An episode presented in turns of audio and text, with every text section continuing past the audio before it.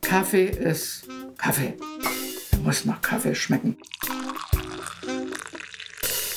Und dann wurde ich Kaffeespezialist in Vietnam, obwohl ich noch nie in meinem Leben Kaffee getrunken hatte. Und auf einmal ein Knall. Gestern Abend sind 120.000 auf der Straße gewesen und haben nach Reformen gerufen. Mit Kaffee werden Schicksale entschieden. Auf den 40. Jahrestag der Deutschen Demokratischen Republik.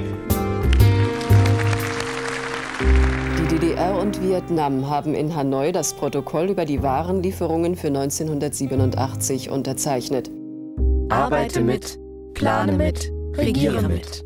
Es ist eine Erfolgsgeschichte, das steht fest. Heute ist es ein Milliardengeschäft.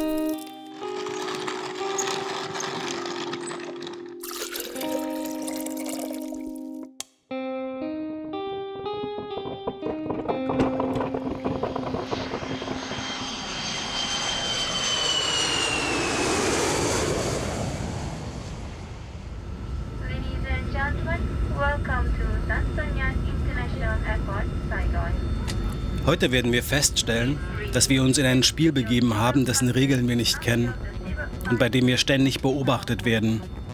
Meine beiden westdeutschen Kolleginnen finden das interessant. Entweder bin ich hysterisch oder sie naiv.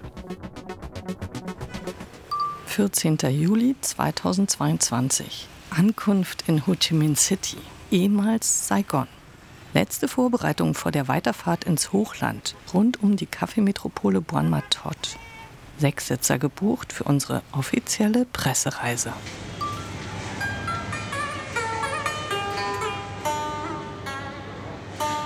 Es sind 35 Grad.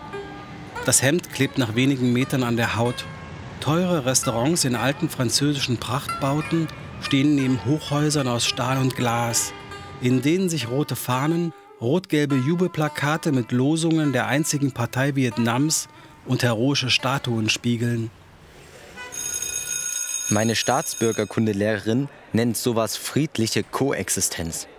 Das ist eine besondere Form des Klassenkampfes, die der Epoche des Übergangs vom Kapitalismus zum Sozialismus entspricht.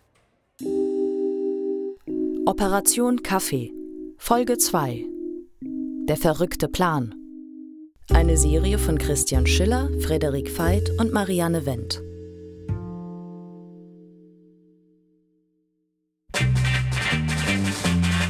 In der DDR gab es das für Entwicklungshilfe zuständige Solidaritätskomitee, das dem Zentralkomitee der SED direkt unterstellt war.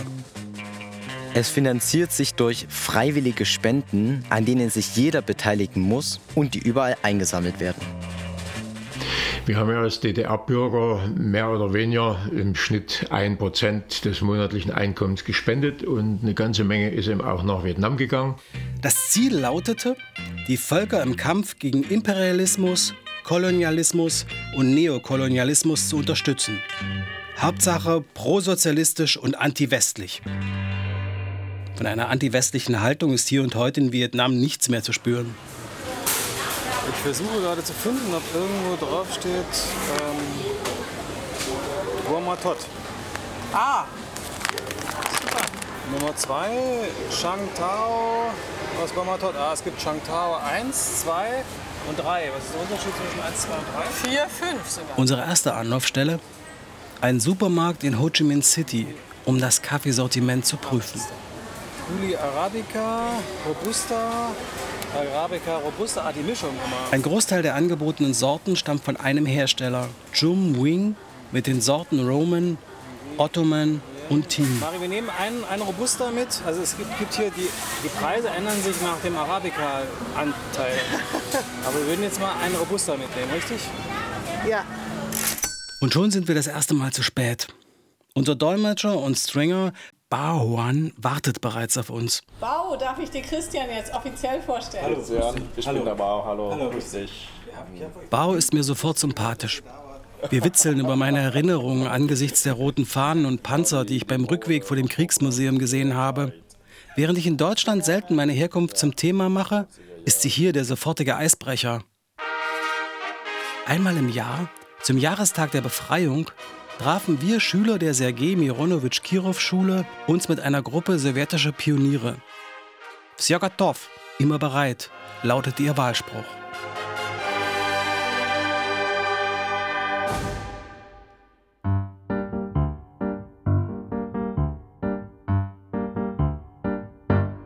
Wir sitzen an langen Kaffeetafeln und absolvieren unsere vorher geübten russischen Sätze.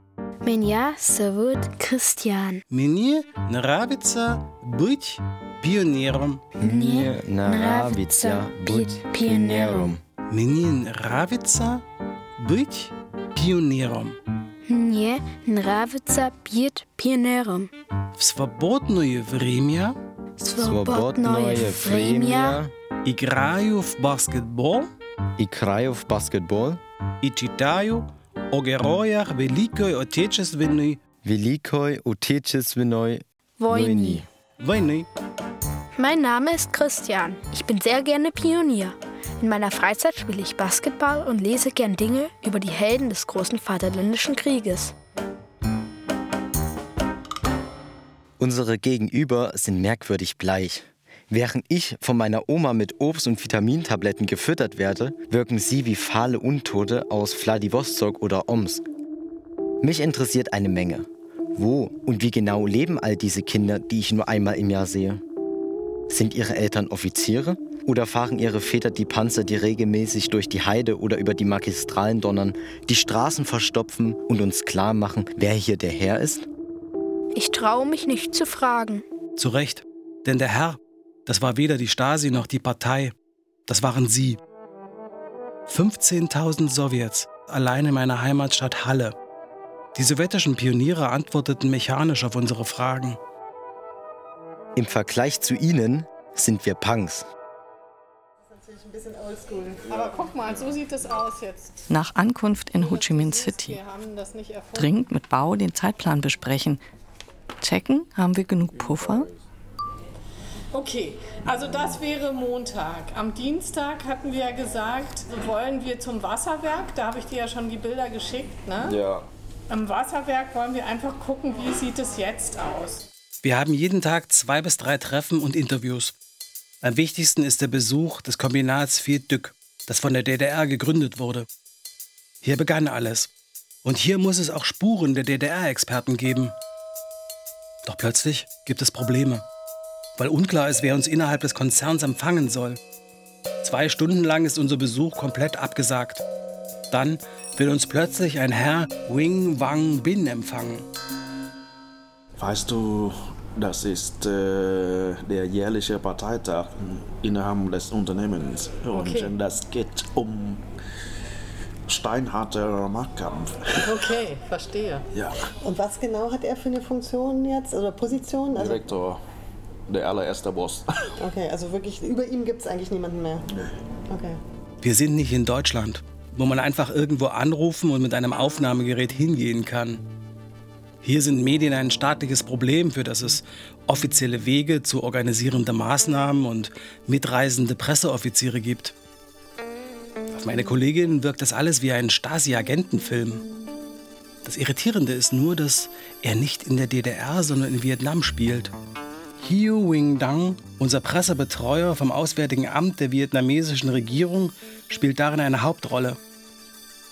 Allerdings ist er kein Schauspieler.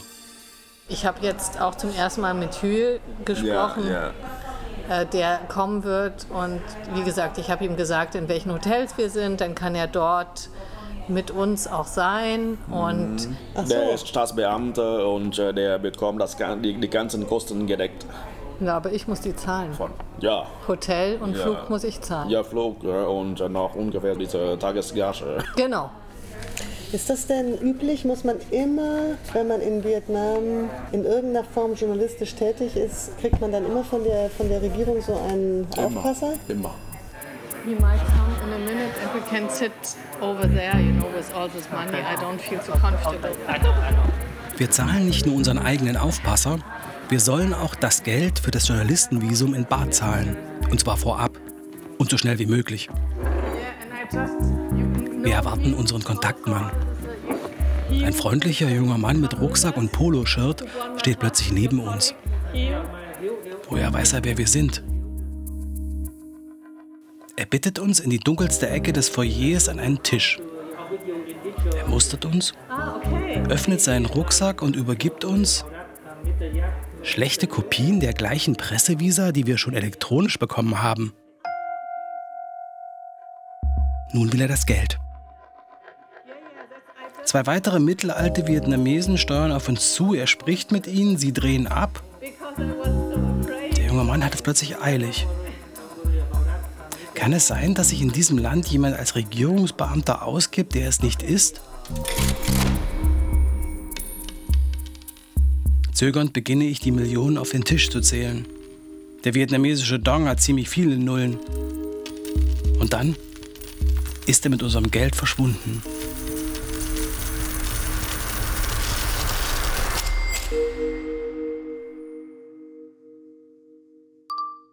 Siebzehnter Juli 2022. Das heißt, was für Formalitäten genau? Fahrt von Saigon nach Bon Matot ins Hochland. 380 Kilometer, circa acht Stunden. Kleinbus bekommen. Mit dabei wir Deutsche, Marianne, Christian und Frederik. Außerdem Hio, Kollege vom Foreign Press Center. Und zwei Außenministerium. Der Fahrer Dang Tai Bao hat denselben Vornamen wie unser Dolmetscher. Außenministerium.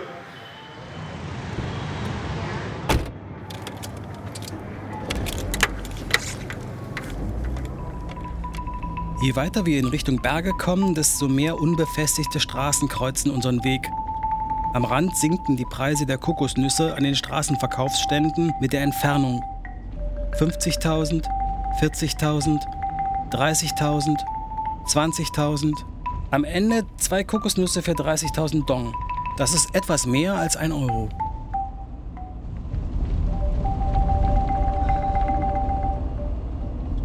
Ich bin jedes Jahr mindestens viermal je zu zwei Wochen oder auch drei Wochen in Vietnam gewesen. Zwischenlandungen in Indien und Landung nur in Hanoi. Und von Hanoi aus mit dem Auto dort runter zu fahren, dauerte drei Tage. Es gab kaum Straßen, keine Zugverbindung. So. Vietnam war total verwüstet. Und man konnte nicht überall Benzin kaufen. Ja? Ich habe da 20 Kanister Benzin im Auto gehabt, die man mitnehmen musste bis zur nächsten Tankstelle. Dann haben wir immer Bretter im Auto gehabt, Spaten, weil die Straßen noch so schlecht waren, mit solchen Löchern drin war. Großen, die großen Wasserlachen kamen, da sind wir erst immer mit einem Stöckchen vorne weggelaufen, um zu gucken, wie tief es ist. Dann haben wir manchmal die Löcher aufgefüllt und mit Brettern aufgefüllt. Heute nicht mehr vorstellbar. Das ist Thomas Weiske, ein früherer Mitarbeiter von Siegfried Kaulfuß. Alle Vietnamesen, denen wir begegnen, nennen ihn nur Herrn Thomas. Das war natürlich speziell im, äh, im ländlichen Gebiet noch eine sehr, sehr große Armut gewesen. Aber damals gab es noch viele Elefanten, viele Tiger. Wenn man kein Geld hat, um seine Familie zu ernähren, ja, da, da kann ich groß Reden schwingen, dass ich den Wald nicht abholzen darf, dass ich die Tiere nicht schießen darf. Aber wenn es darum geht, gebe ich meinem Kind was zu essen oder nicht, ja, da pfeife ich da drauf. Unser Gruß gilt dem Politbüro unserer Partei mit seinem ersten Sekretär, dem Genossen Erich Honecker. Sie leben! Was? Und gleichzeitig schreibt der Spiegel 1977, moderne Ausstattung und Qualität aus dem Westen kann man nur für Westgeld kaufen. Doch statt wie erhofft, ein Drittel der Waren ins westliche Ausland zu exportieren, sind es nur 10 Prozent. 1977 ist die DDR mit 13,3 Milliarden Mark bei kapitalistischen Geldgebern verschuldet. Bevor die ersten Spezialisten in Vietnam unterwegs waren, hat die DDR alles versucht, was ihr einfiel. Apropos, habt ihr früher Westpakete verschickt? Also wir nicht. Wir schon.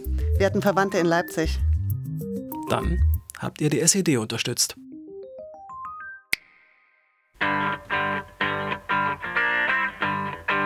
Im September 1977 hebt die Regierung plötzlich sämtliche Mengenbegrenzungen bei Kaffee, aber auch bei Tabak und Alkohol, sowohl für den Postweg als auch den Reiseverkehr ganz auf. Die Partei spekulierte in ihrer Devisennot mit dem Inhalt der Westpakete und erleichterte deren Versand. Erich Honecker zeichnet höchstpersönlich den Beschluss ab. Der Westen übertrifft die kühnsten Hoffnungen der sozialistischen Strategen. Allein 1978 werden über die Pakete rund 9000 Tonnen Kaffee eingeführt. Das entspricht knapp 20 Prozent des gesamten Kaffeeverbrauchs in der DDR. Das war ganz nett, aber lange nicht ausreichend. Ein Paket für die Lieben dort drüben? Verschenken Sie Jakobs Kaffee. Zum großen Fest den großen Kaffee. Zum Verschenken, Verschicken und für Sie selbst. Denn Sie haben sich zum Fest wahrhaftig etwas besonders Gutes verdient. Und was habt ihr dann gemacht? Auf jeden Fall haben wir uns nicht auf Westpakete verlassen. War das diese Nummer mit dem Solidaritätsverein? Komitee. Wollt ihr das jetzt hören oder nicht? Also, das war so. Lamberts, der Sekretär für Propaganda, kommt nach Äthiopien. Aber der Mann, den er treffen will, ist tot. Stattdessen hat sich gerade Mengistu Haile Mariam an die Macht geputscht. Er will einen sozialistischen Staat etablieren, natürlich als Diktatur. Die Sowjets unterstützen das. Lamberts gratuliert höflich, denn die DDR hätte gerne äthiopischen Kaffee. Und Mengistu hätte gern ostdeutsche Waffen. Also kommt man ins Geschäft. Ganz niederschwellig. Mengistu führt mit den Waffen einen erbarmungslosen Kampf gegen Somalia und die eigene Bevölkerung. Der rote Terror gegen angebliche Klassenfeinde forderte mindestens 100.000 Todesopfer. Andere Schätzungen sprechen von 500.000 Opfern des Schlechters von Addis. Für Kaffee ist die DDR über Leichen gegangen. Und Honecker gratuliert ihm später sogar dafür. Wir wünschen dem tapferen äthiopischen Volk und seiner revolutionären Führung weitere große Erfolge bei der Verteidigung und Festigung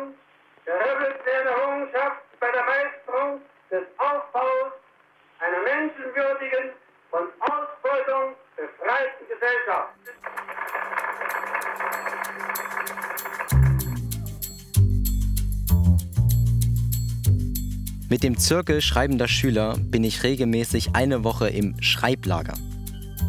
Einmal treffe ich andere Teenager im Jugendtouristenhotel in Naumburg, das nach Werner Lamberts benannt ist. Viele hatten auf ihn als Nachfolger von Honecker gesetzt. Es kam anders. Lamberts machte weiter.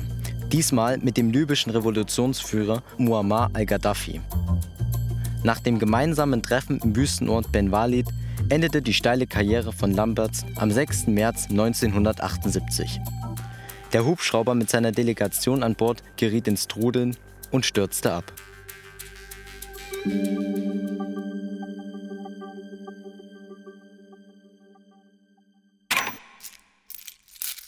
Je mehr ich mich mit dem Thema beschäftige, desto klarer wird mir, dass die DDR einfach nur die jeweils dringlichsten Löcher gestopft hat.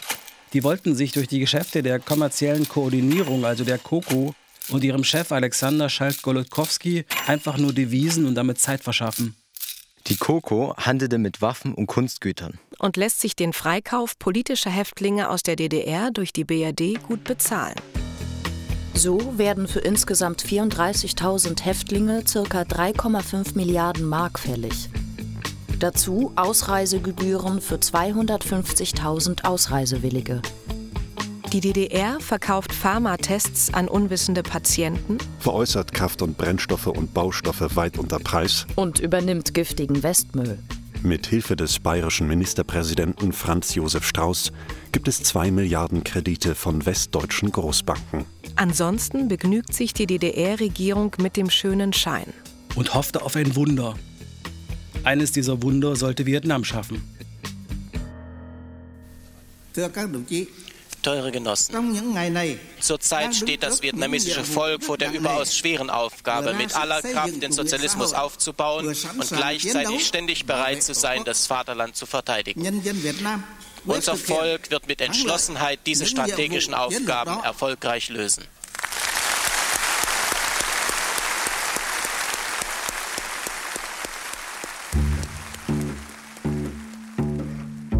Die Vietnamesen haben den Krieg gegen die übermächtigen Amerikaner gewonnen und sind seit 1976 eine sozialistische Republik.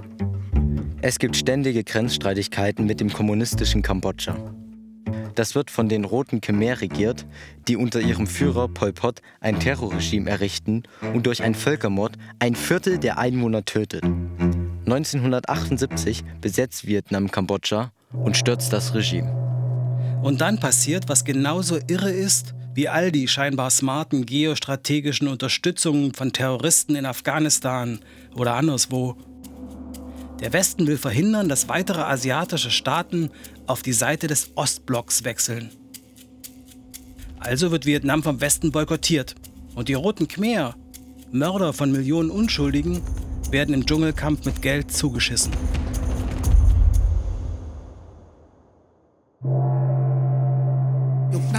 In den vergangenen Jahrzehnten hat sich die brüderliche und traditionelle Freundschaft zwischen unseren beiden Parteien und Staaten, die von Präsidenten Ho Chi Minh und Präsident Wilhelm Wieck begründet und gefördert wurde, kontinuierlich und kraftvoll entwickelt. Vietnam wird bedroht, so wie wir. Und gute Freunde helfen einander. Also früher bis, bis, bis Anfang der 80er Jahre war es ja so, dass die meisten Leistungen, die die Vietnamesen erhalten haben äh, aus der DDR, äh, Solidaritätsleistungen waren, also sogenannte äh, Bruderhilfe oder wie man das immer bezeichnet. Das heißt, die haben Sachen gekriegt und brauchten sie nicht bezahlen. Aber dann hat die DDR eine neue Rechnung aufgemacht. Also Anfang der 80er Jahre gab es dieses Umdenken. Also die DDR wollte sich unabhängig machen von teuren Importen, äh, Devisen dafür ausgehen, eben diese Kaffeesache. Und da gab es im Prinzip zwei große Sachen. Einmal waren diese Verträge mit Kaffee und die andere Sache war die sogenannte Arbeitskräftekooperation. So nannte sich das. Jörg Diener, ehemaliger DDR-Diplomat und Vietnam-Experte.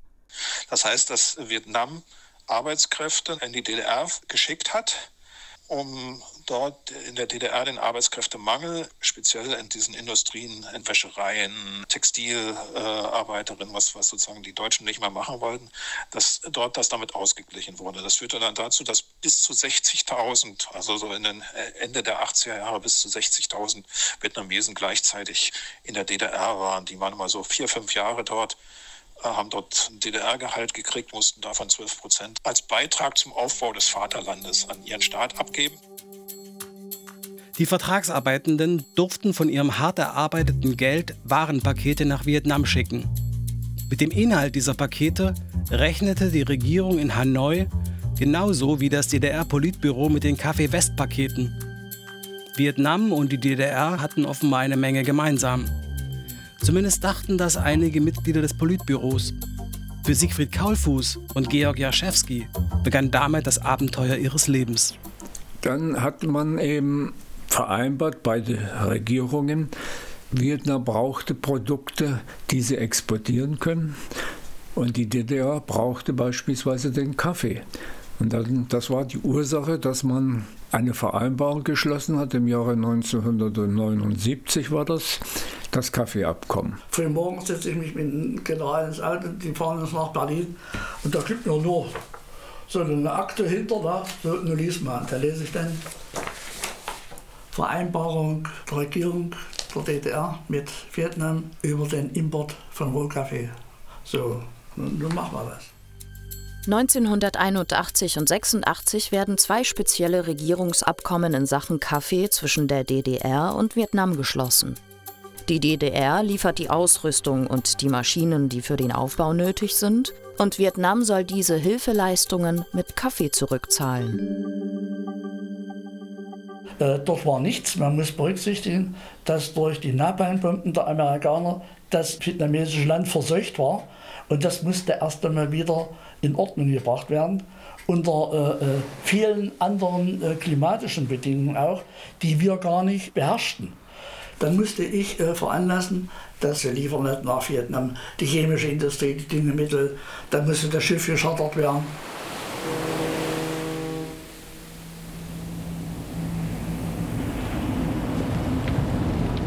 Wir sind immer noch unterwegs auf dem Weg nach Buon Matot. Ich frage Bao vorsichtig nach seiner Herkunft. Die Familie stammt aus Südvietnam. Das ganze Dorf umgesiedelt. Und sein Vater war in der südvietnamesischen Armee. Das bedeutete nach dem Sieg der kommunistischen Regierung aus dem Norden, dass niemand aus dieser Familie Karriere machen durfte. Erst Mitte der 80er begann sich die Haltung der Partei zu lockern. Hast du irgendeine Idee gehabt, als du so 10, 12 warst, was du später mal machen wirst? Das war noch keine konkrete Vorstellung. Ich sagte mir nur, und mir kam erst auch schon gesagt von den anderen, dass ich erstmal so gut sein muss. Und zwar in der Schule. Mhm. Alles andere kommt dann später. Denn das war schon schwierig. Allein mit Verpflegung. Mhm. Geschweige von solchen Ideen für die Planung der eigenen Zukunft. Man hatte einfach so andere Beschäftigungen oder besser gesagt andere Prioritäten.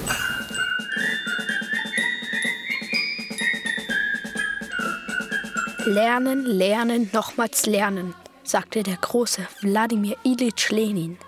Wer Schüler der Sergei Mironowitsch Kirov Schule lernen so wie er. Wer etwas erreichen will, muss sich anstrengen. Wer etwas Besonderes erreichen will, muss sich besonders anstrengen. Bao erzählt mir im Auto, dass er als Kind froh war, wenn er satt werden konnte. Beim Frühstück hat er häufig gefragt, gibt es noch was? Aber es gab nicht mal genug Reis für alle. Seine Mutter war Lebensmittelhändlerin. Täglich fuhr sie 17 Kilometer von Saigon ins Gebirge. Dabei musste sie durch fünf Kontrollpunkte und versuchte auf dem Rückweg einen Teil der Waren zu verstecken. Denn hatte man mehr als ein Kilo Fleisch oder fünf Kilo Reis bei sich, wurde alles beschlagnahmt. Wenn das passiert war, tat Baos Mutter vor ihm so, als wären diese Fahrten nur ein Spiel, bei dem man mal gewinnt und mal verliert.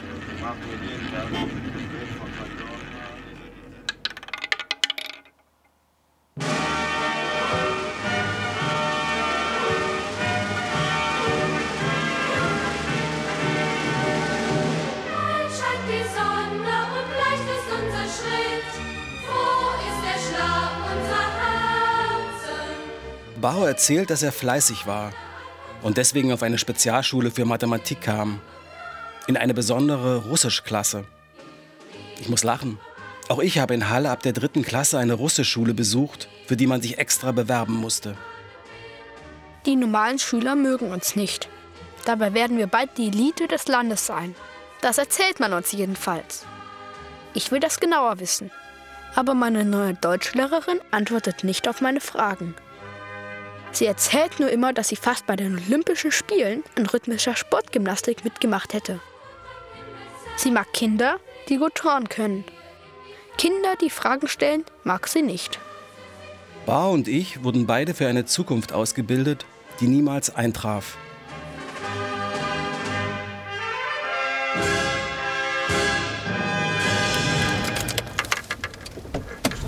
Guck mal, hier ist nämlich das Museum.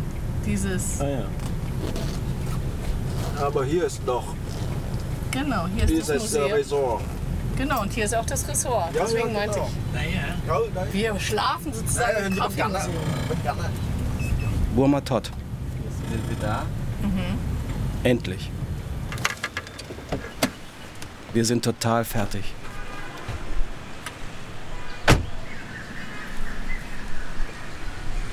Im Hotel erwartet man uns schon. Unser Presseoffizier Hugh hat uns angekündigt. Ich sehe mich im Zimmer um. Ich kann keine Mikros oder Kameras finden. Aber was weiß ich schon. Auszug aus der Akte der Bundesbehörde für Stasi-Unterlagen BSTU. Das MFS der DDR, nicht lesbar, mit der SRV. Also der Sozialistischen Republik Vietnam. Entsprechend den vorhandenen Möglichkeiten und den politisch-operativen Erfordernissen solidarische Unterstützung bei der materiell-technischen Sicherstellung der Tätigkeit des Ministeriums des Inneren der SRV durch die Bereitstellung von Geräten und Ausrüstung für die Zwecke der Sicherheitsorgane sowie bei der Aus- und Weiterbildung von Kadern des MDI der SRV. Schwerpunkte bilden dabei die Gebiete Nachrichtenwesen und operative Technik. Weitergehende Maßnahmen wie Beobachtung, inoffizielle Postkontrolle, operativ-technische Kontrolle, Fahndungen und Festsetzen sind zwischen dem Leiter der Operativgruppe des MDI der SRV in der DDR und dem Leiter der Abteilung für internationale Verbindung des MFS, also des Ministeriums für Staatssicherheit, abzustimmen. Wie? Wie jetzt nochmal? Abgefahren, dass der vietnamesische Geheimdienst von ostdeutschen Stasi-Leuten geschult wurde. Auch eine Art Entwicklungshilfe. Ich habe hier übrigens mal eine Liste der Pressefreiheit in allen Ländern von Reporter ohne Grenzen. Wo ist denn da Vietnam? Der Auslandskanal Die Stimme Vietnams meldet. Natürlich beachten und gewährleisten Partei und Staat Vietnams immer die Menschenrechte, darunter auch das Recht auf Pressefreiheit. Dank eines sogenannten gesetzlichen Korridors funktioniert alles effektiv und reibungslos. Hier. Laut der Rangliste der Pressefreiheit 2021 liegt Vietnam auf Platz 174 von 180. Also immerhin noch vor China, Myanmar, Turkmenistan, Iran, Eritrea und Nordkorea. Wow. Sag mal, glaubt ihr eigentlich, unser Presseoffizier Hugh tut nur so, als ob er kein Deutsch kann? Wie jetzt? Also ich würde das so machen. Ich meine, wenn ich das Ministerium eines sozialistischen Staates wäre und eine westliche Journalistengruppe durchs Land begleite, einfach um zu wissen, ob die mir auch wirklich alles erzählen, was sie so vorhaben. Operation Kaffee. Eine Serie von Christian Schiller, Frederik Veit und Marianne Wendt.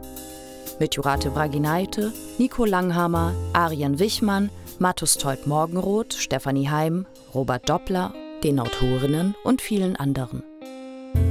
Ton und Technik Benjamin Vossler, Lukas Marx, Manuel Mendes Teixeira und Friedhelm Mund. Produktionsassistenz Lina Steinbach. Übersetzung Bao Huang.